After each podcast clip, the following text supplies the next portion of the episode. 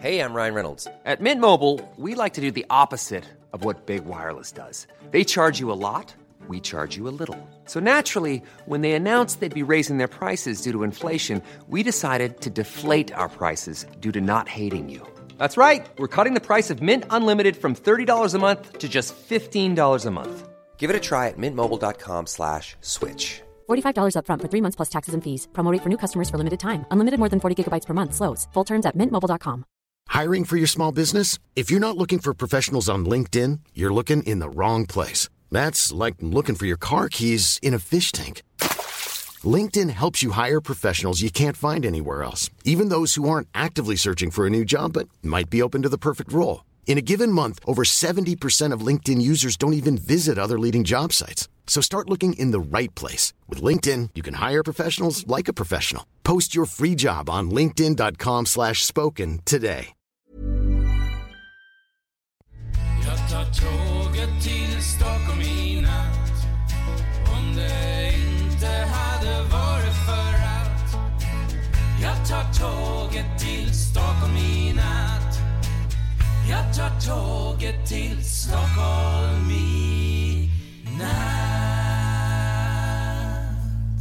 Hola, ¿qué tal? Soy Dani y esto es Haciendo el Sueco. Y sin que sirva de precedentes, hoy voy a hacer un número especial sobre mis impresiones de las JPod. Por eso este número se titula Asociación, Monetización y otras cosas del montón. Y de montón no significa que sean menos importantes, porque también voy a hablar de las JPod y de, las, de los premios también. Pero bueno, así para englobarlo un poquito todo y tener un título así un poquito original con el tema de asociación y monetización. Bueno, pues eh, digo que sin que sirva de precedentes porque este podcast no es un podcast de metapodcasting, es un podcast sobre mi vida, pero claro, a veces pues eh, hablo cosas no tan relacionadas con mi vida, eh, sino de otras cosas que influyen en mi vida, sino no sé si me hago entender. En este caso, el metapodcasting. Metapodcasting que incluso ah, si quisiera podría montar un podcast de metapodcasting, pero creo que no, no, no estoy interesado en, en tener un, un metapodcast, a menos de momento, no sé si mañana, dentro de un año, diez años o quizás nunca, pero no tengo la necesidad de tener un podcast donde hable de metapodcasting porque eh, a día de hoy hay mm, varios y que son muy, pero que muy, muy, muy, muy buenos. Y creo que mis conocimientos, mis experiencias, las, eh, las- la gente las puede disfrutar de dos, de dos modos. Una es escribiéndome eh, un tweet, un correo electrónico, diciendo, Dani, necesito ayuda, necesito tu experiencia en esto, en aquello, cómo harías esto, cómo harías aquello. Y yo muy gustosamente, yo lo respondo, no hay ningún problema. Hay gente que lo ha hecho, hay gente que no lo ha hecho, a lo mejor quizás por miedo, eh, qui- quizás por, no sé, competencia, mm, no lo sé. Pero bueno, que, sepas, si me estás escuchando y tienes alguna duda, que puedes hacerme las consultas que quieras a través de Twitter, a través de correo electrónico o incluso quedar un día por Skype. Y es decir, que no hay ningún, ningún tipo de problema. Eh, mis, no hay ninguna competencia en absoluto, y menos estando yo en Suecia y la gente que normalmente me está escuchando que lo hace desde, desde España o desde puntos de Latinoamérica. Que por cierto, últimamente no sé por qué, supongo que será por la plataforma de ACAS donde tengo la, alojado el podcast. Eh, creo España y Estados Unidos están muy a la par. Sí, sí, están muy a la par. Bueno, pues eso. Por una parte, como he dicho, el, aportar mis, conocimientos es a través de gente que me hace la consulta y otra parte de, de los cuales, del cual, perdón, eh, yo puedo aportar conocimiento y experiencia es a través de la asociación, de la asociación podcasting. Pero bueno, esto hablaré un poquito más adelante. Quiero empezar con el tema de monetización. Y aunque a algunos les resulte un tema ah, baladí, ah, para otros lo, lo- detestan, lo odian, porque su, su podcast no, no están, ah, es decir, hacen un podcast, pero no para monetizar, sino para pasar un, un rato, pues bueno, eh, yo creo que igualmente tengo que hablar de este tema, porque eh, para esta gente que piensa que es un tema baladí, que, que no es importante, que, que, bueno, yo tengo un podcast y lo escucha bastante gente, eh, 300, 500, 1000, 5000, 10.000 personas, y quiero sacarle un provecho económico. Primero de todo, si ah, quieres crear un podcast y directamente ganar dinero con ese podcast y tener fama y, y tener de ser número uno y esas cosas, pues creo que te equivocas de, de canal. A menos así para empezar. A no ser que hagas algo mm, que, que- rompa esquemas. Pero hasta el día de hoy mm, creo que no ha salido nada. Nada, al menos así tan grande que sea tan, tan, tan viral. Es, por ejemplo, los audios no son virales, no llegan a ser virales. Hace unos años, cuando apenas existía YouTube, pues bueno, pues sí. Pero estando YouTube, el- lo viral es el vídeo. Que eso, con eso no quiere decir que dentro de, un- de unos años sea más viral el audio que el vídeo. Pero bueno, a día de hoy, si queremos eh, estar en, la candelera, eh, si queremos tener cosas y ofrecer contenido viral, creo que es más, eh, más directo el vídeo en YouTube, por ejemplo, que hacer un podcast. Mm, es así. Eh, y lo dicen los números, no lo digo yo. Y bueno, pero igualmente hay mercado, hay mercado para audio podcasting, y, pero claro, eso requiere pues una dedicación. Están las leyes de Milcar, eh, leyes de Milcar que ahora no recuerdo, no las recuerdo las tres, creo que eran tres, pero la primera era para decirse que es un podcast, tiene que haber un mínimo de cuatro capítulos, creo yo. Emilcar, si me estás escuchando, eh, pues si me estoy equivo- equivocando ya me tirarás de las orejas, pero bueno, era algo por, por ahí, por ahí vamos. Eh, el otro tema, el tema de la monetización, es que, bueno, es algo serio, algo que nos tiene que, preocupar en hacer las cosas bien. Hacer las cosas bien tanto en el mundo 2.0 como en nivel, a nivel como 1.0. Por ejemplo, eh, si queremos cobrar, tendremos que hacer factura. Si queremos, tenemos que hacer factura, necesitamos montar una sociedad o ser autónomos para poder facturar. Eso pues requiere sus papeles. Pero no solo eso, sino de la misma manera que nosotros registramos nuestro dominio o nuestro nombre en, Internet y cogemos incluso varios eh, dominios para que no nos roben el, nombre, pues esto también lo debemos de hacer en el, mundo 1.0 a través del registro de la marca. E incluso también podemos registrar el logotipo. Estos son dos pasos importantísimos a tener en cuenta.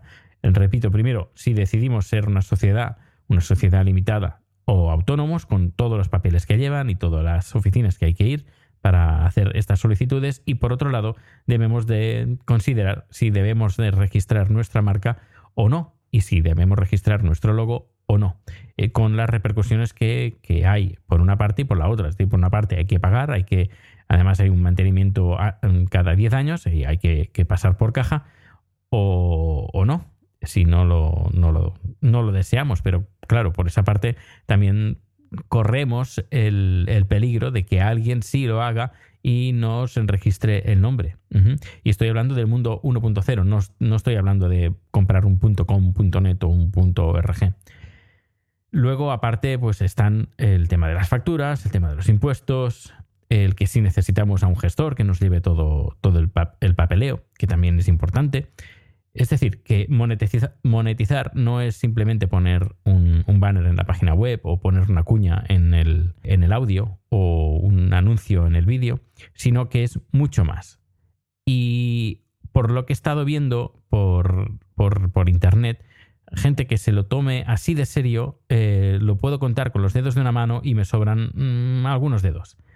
Eh, y claro, mucha gente se le llena la boca de monetizar, monetizar, monetizar, aunque las cosas elementales como las que he estado contando ahora, pues ah, muchos las desconocen. Eh, también se han escrito libros sobre este aspecto y bueno, eh, hay bastantes carencias. Tema de monetizar, a ver, yo ah, hace un tiempo pues también moneticé.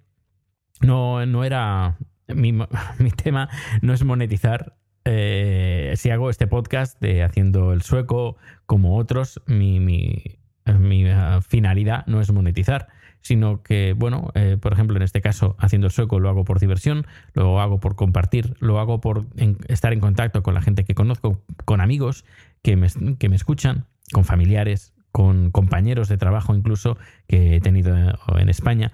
Sería como una especie de cuaderno de bitácora en audio y aparte no solo eso, sino también me permite pues experimentar un poco eh, aparatos para la empresa, porque aquí, por ejemplo, en donde estoy trabajando, y además estoy súper contento, el tema del podcasting lo han abrazado eh, gracias a mí y gracias a la experiencia que tengo desde el año 2005.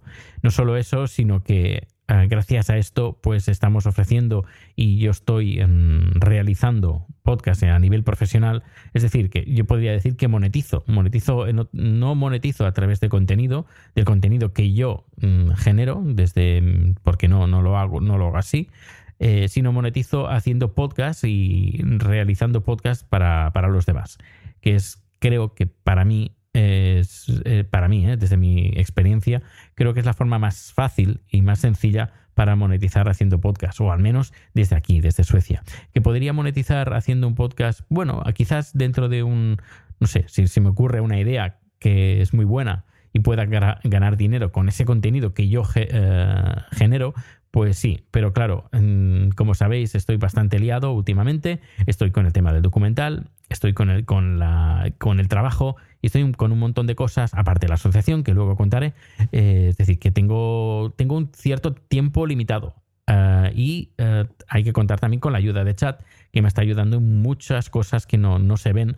que es como, por ejemplo, pues ya cuidar de mí. Eso ya es bastante, es muy importante porque ya eh, hay cosas que no tengo que preocuparme y que desde aquí mm, parte de ese premio, del reconocimiento, ese premio que, la asociación eh, me entregó, eh, pues parte de, ese premio, de ese trozo, precioso trozo de cristal, también es de chat, porque aunque él no grabe o haya grabado muy pocas veces, pues también aporta su granito de arena. Así como todos los oyentes y toda la gente que me ha preguntado, la asociación, y todos están ahí en ese, en ese cristal reflejados. Bien, bien, bien.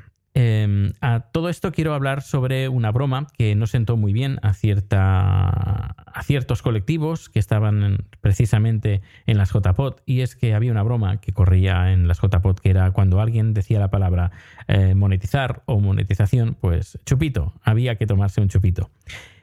Hay, hubo gente que no, se, no le sentó demasiado bien yo, eh, la verdad, mm, a mí ni me sentó ni bien ni mal. Era más bien gracioso, era una broma, era la, palabra de moda y es la palabra de moda y la verdad que, hay que estar orgulloso de que sea eh, la palabra de moda. Hay gente que le gustará, hay gente que no le gustará, pero igualmente que se hable del tema de monetizar, de ganar dinero, de, ser profesionales en este mundo, pues es algo que, que, eso significa que estamos avanzando. Eh, y que hay mercado para todo el mundo. Es decir, hay mercado para gente que quiera solo contar sus vivencias o las vivencias de los demás y que además hay algunos podcasters que, es que eh, son fantásticos y que podrían monetizar, pero deciden no monetizar porque no es lo que están buscando. Y de, pues de la misma manera hay gente que, eh, pues bueno, quiere sacarle un, un provecho económico y es tan respetable tanto una fórmula como la otra. Y yo en ningún momento me sentí ofendido por esa broma del chupito, eh, monetizar, no, el, chupito por monetizar, sino era más bien, bueno, gracioso, estás con los amigos y comentas, porque si, si, me si quisiera me podría ofender, porque estoy monetizando y estoy hablando de monetizar. Hace un par de años hice una charla también sobre monetización, pero bueno, no hay que tampoco, tampoco tomarse todo al pie de la letra, porque no había, y yo lo aseguro, eh, no había ninguna mala intención, ni no ha, no, ha habido ninguna mala intención en, en, esa, en esa frase, la del, la del chupito. ¿Por qué hago podcast? Eh, como he dicho, lo hago por, por entretenerme a mí mismo, eso para... Y luego también, aunque no lo he dicho, alguna vez lo he dicho, es por mi falta de memoria, así tengo, pues como he dicho antes, el cuaderno de bitácora de las cosas que, que, que he hecho. Y hago podcast principalmente, al menos la primera, la primera vez, era para encontrar un, un, nuevo canal que no me exigiera estar delante de un micro eh, hablando continuamente o tener algo en directo, sino quería algo un poquito más eh, que la gente se lo pudiera descargar, pero que tuviera algo de, funcionalidad, algo de, algún automatismo que se, que se encargara de descargar de forma automática. Y ahí encontré eh, a finales del 2004 el podcasting. Ahí lo encontré, porque no paraba de buscar una solución así, semiautomática, que la gente pudiera escuchar. Porque yo venía de la radio, eh, de la radio local, luego de la radio mm, local piratilla, entre comillas, porque, entre comillas, porque la, hija del alcalde eh, estaba en la emisora y no nos la cerraban por ese motivo. Eh, pero luego a partir de ahí pues pasé a radio, de, bueno, en onda media, en Radio Tarrasa, en la ciudad donde yo vivía, y a partir de ahí en Radio Club 25, pero claro, eh, ya sabemos cómo es la radio, requiere sus tiempos y eh, tienes 10 minutos, pues tienes 10 minutos. Y si tú quieres 20, pues no, hay 10 y son los que hay. Y claro, y dices, yo quiero más, quiero más y a partir de ahí es porque hago podcast. Pues ese era primeramente y ahora es por diversión. Sencillamente mis podcasts los hago por diversión y para que la gente los disfrute. Y para compartir conocimiento, porque bueno, tampoco me cuesta mucho y me gusta ponerme delante de un micro. Em, como he dicho, pues nada, eh, la libertad de monetizar es importante, tanto para los que quieren monetizar como los que no. No hay que obligar a la monetización y creo que estas jornadas han sido, eh, han sido muy correctas en este aspecto se ha hablado mucho de monetizar, pero también había sus talleres, había sus directos. Yo creo que ha sido un equilibrio bastante em, muy correcto, un equilibrio muy correcto. Aunque, bueno, las charlas, la mayoría de las charlas eran de, para monetizar. Yo incluso hubiera puesto algunas charlas más a nivel técnico. Eh, menos, un poquito menos de charlas de monetizar y cómo ganar dinero, cómo vender, etcétera, sino más charlas a, nivel, a nivel, sí, como he dicho, a nivel técnico, vocalización que hubo, pero bueno, yo hubiera puesto un par más, un par más yo creo que hubiera sido genial. Pero bueno, igualmente eh, con lo que hubo eh, estoy muy, muy, muy más que contento. Luego ha habido cierta, cierta polémica sobre algunas salas que estaban bastante vacías. Yo, por ejemplo, la, en la charla que hice de vídeo en la habitación, en esa, en esa aula, había como 12, 14 personas cuando se habían apuntado 25 y estaba el, el cupo lleno. Es decir, la gente no se podía apuntar más porque creo que eran 25 o 30 el, máximo cupo y no había, creo que había unas 12 personas. Y claro, yo sé que hubo gente que se quería apuntar y no pudo porque estaba ya no había plazas. Y eso es bastante lamentable. La verdad es que es bastante, bastante lamentable. Yo creo que habría que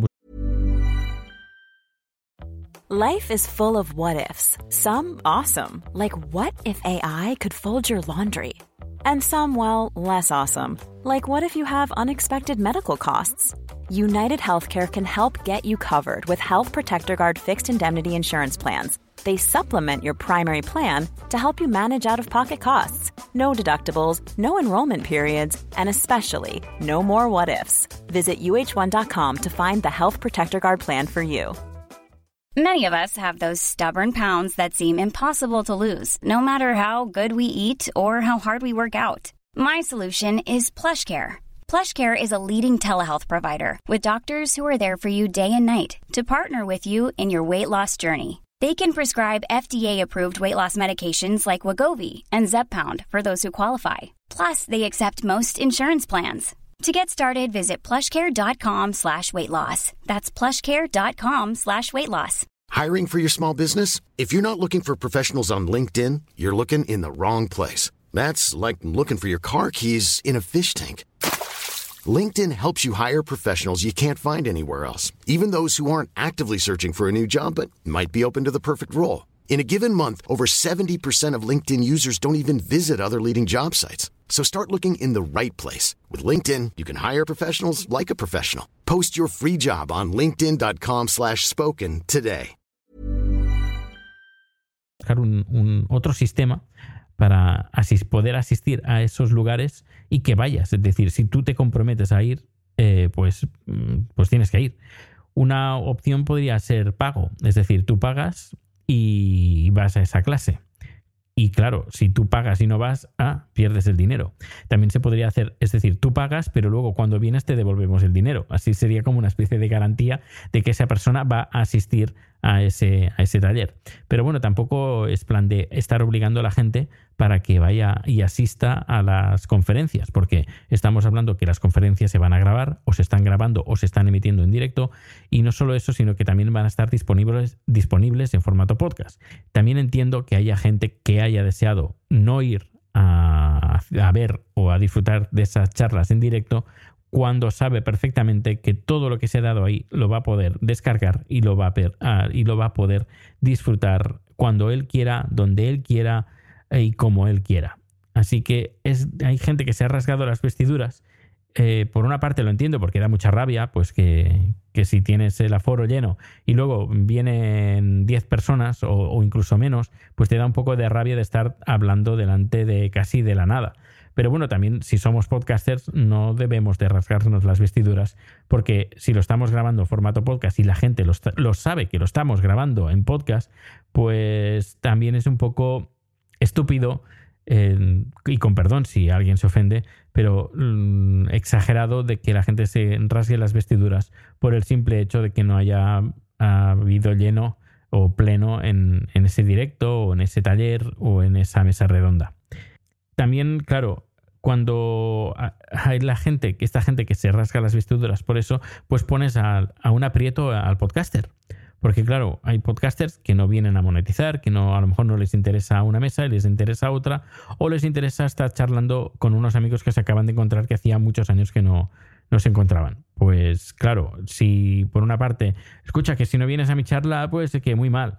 Uh, pero claro, la otra persona, yo no me gustaría ir, pero tengo otra charla que quiero ir o quiero charlar con un amigo que hace mucho, que, mucho tiempo que no, que no he hablado con él y claro, pones al, al, podcaster en una tesitura un poco incómoda, que los pones entre la espada y la pared y tampoco es plan ir a unas jornadas que la gente te haga sentir incómodo. Esto no debería de, de ser así, sino que cada uno fuera libre de ir a donde, donde quiera.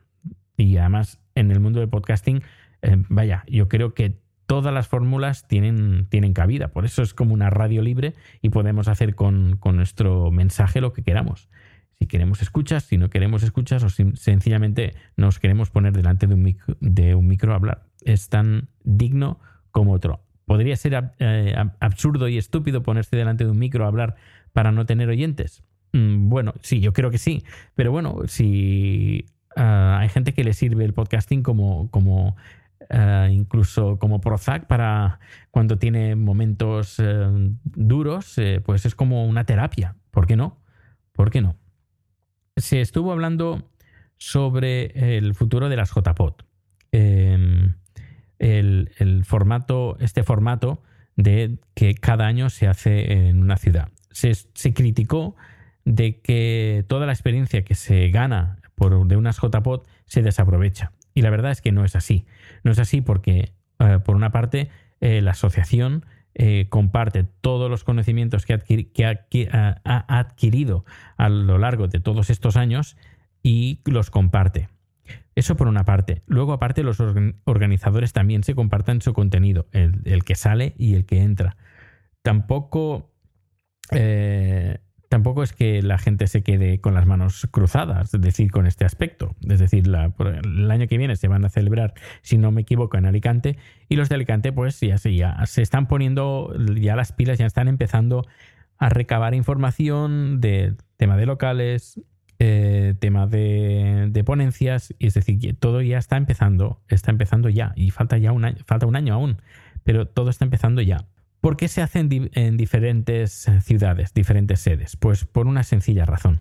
Porque es más fácil que una asociación local, no la asociación estatal de podcasting, la, global, sino una asociación eh, local o incluso un grupo de personas que viven en una ciudad y quieren hacer esa, las JPOT en esa ciudad, pues resulta mucho más fácil y más efectivo que eh, haya personas que se encarguen de la organización y que estén en el lugar donde se vayan a realizar.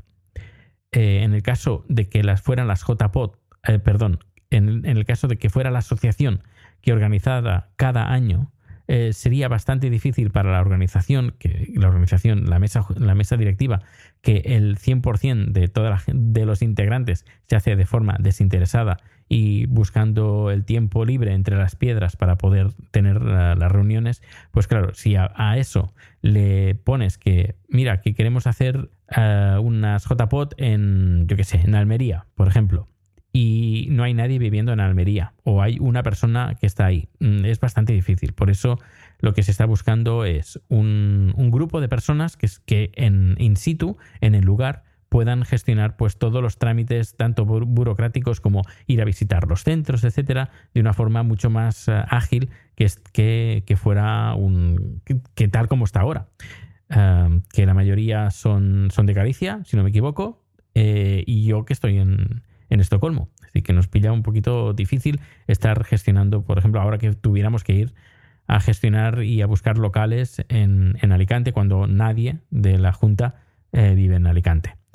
Por otra parte, es interesante de que se hagan en varias ciudades, en ca- cada año en una ciudad diferente, porque así eh, todos los podcasters pues tienen la posibilidad de, bueno, si este año, por ejemplo, me pilla lejos, eh, yo por ejemplo soy de Galicia, me pilla lejos ir a, Málaga, por ejemplo, en este caso, pero yo tengo el poder y de organizar unas en La Coruña, pues bueno, pues el año que viene pues presento mi candidatura y se va a hacer cerca de casa. O, o en el caso, yo no puedo, pero hay alguien que en, Zamora, por ejemplo, va a organizar o quiere organizar unas, unas JPOT. Pues como me pilla más cerca, pues sí que puedo ir, no hay ningún problema. Por eso eh, es uno de los motivos que además eh, como inspiración de otra asociación de la que yo era miembro, pues eh, se propuso, propuse personalmente que se utilizara esta fórmula. Ya te digo, yo no he inventado nada, sencillamente he cogido lo que está funcionando de una asociación que lleva eh, 20 como 20, 20 años funcionando y funciona muy bien y funciona de este, de este método. Que sea el- el mejor formato ah, para el podcasting, Mm, quizás sí, quizás no, pero bueno, para eso está eh, el debate, eh, para que lo podamos hablar y lo podamos eh, aportar nuevas ideas y nuevas visiones. Eh, vamos a pasar al tema de la asociación. Y es que hubo varias, varias quejas, han habido varias quejas de la asociación y la verdad que, bueno, han sido un poquito tristes. Ah, y te cuento por qué. Eh, bueno, incluso los premios también tuvieron quejas, incluso yo lo hablé públicamente. Eh, la gente mayoritariamente se, se queja principalmente porque desconoce el funcionamiento de la asociación. Eh, Desconoce el funcionamiento de los premios que se encarga la asociación. Cuando alguien tiene una duda, cuando tiene no sabe cómo funciona algo y antes de, de- de- incluso decir públicamente de que es una mafia, de que es como los premios son como de feria, que está todo trucado, pues antes de decir eso, aunque sea de broma, antes de decir eso, porque cuando estás haciendo este tipo de broma estás ofendiendo a gente. Y si estás ofendiendo a, gente y te, te lo echan la cara, al menos asume las consecuencias.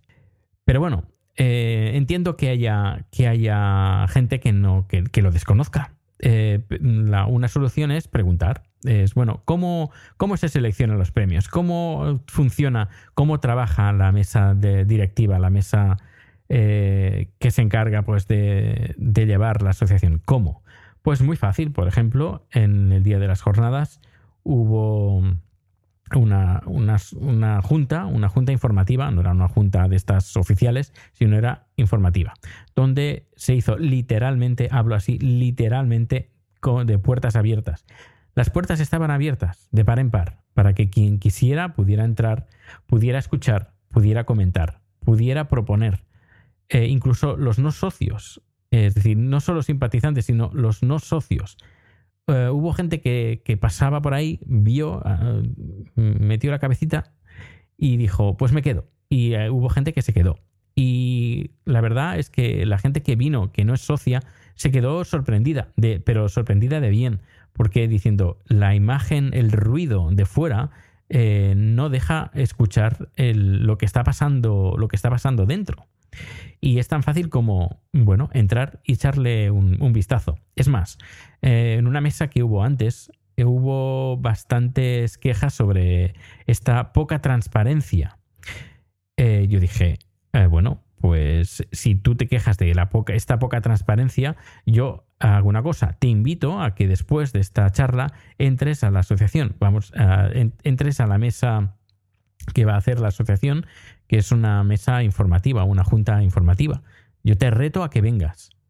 Eh, ¿Tú crees que vino? No, no vino. No sé. es bastante triste que los que más se quejan de la asociación, de los que más se quejan de los premios, son los primeros que no les interesa eh, eh, tener esa información. Es bastante triste. Y lo único que puedes pensar, bueno, pues son auténticos trolls que se dedican pues a dinamitar eh, cualquier iniciativa que haya al respecto, que me parece muy triste.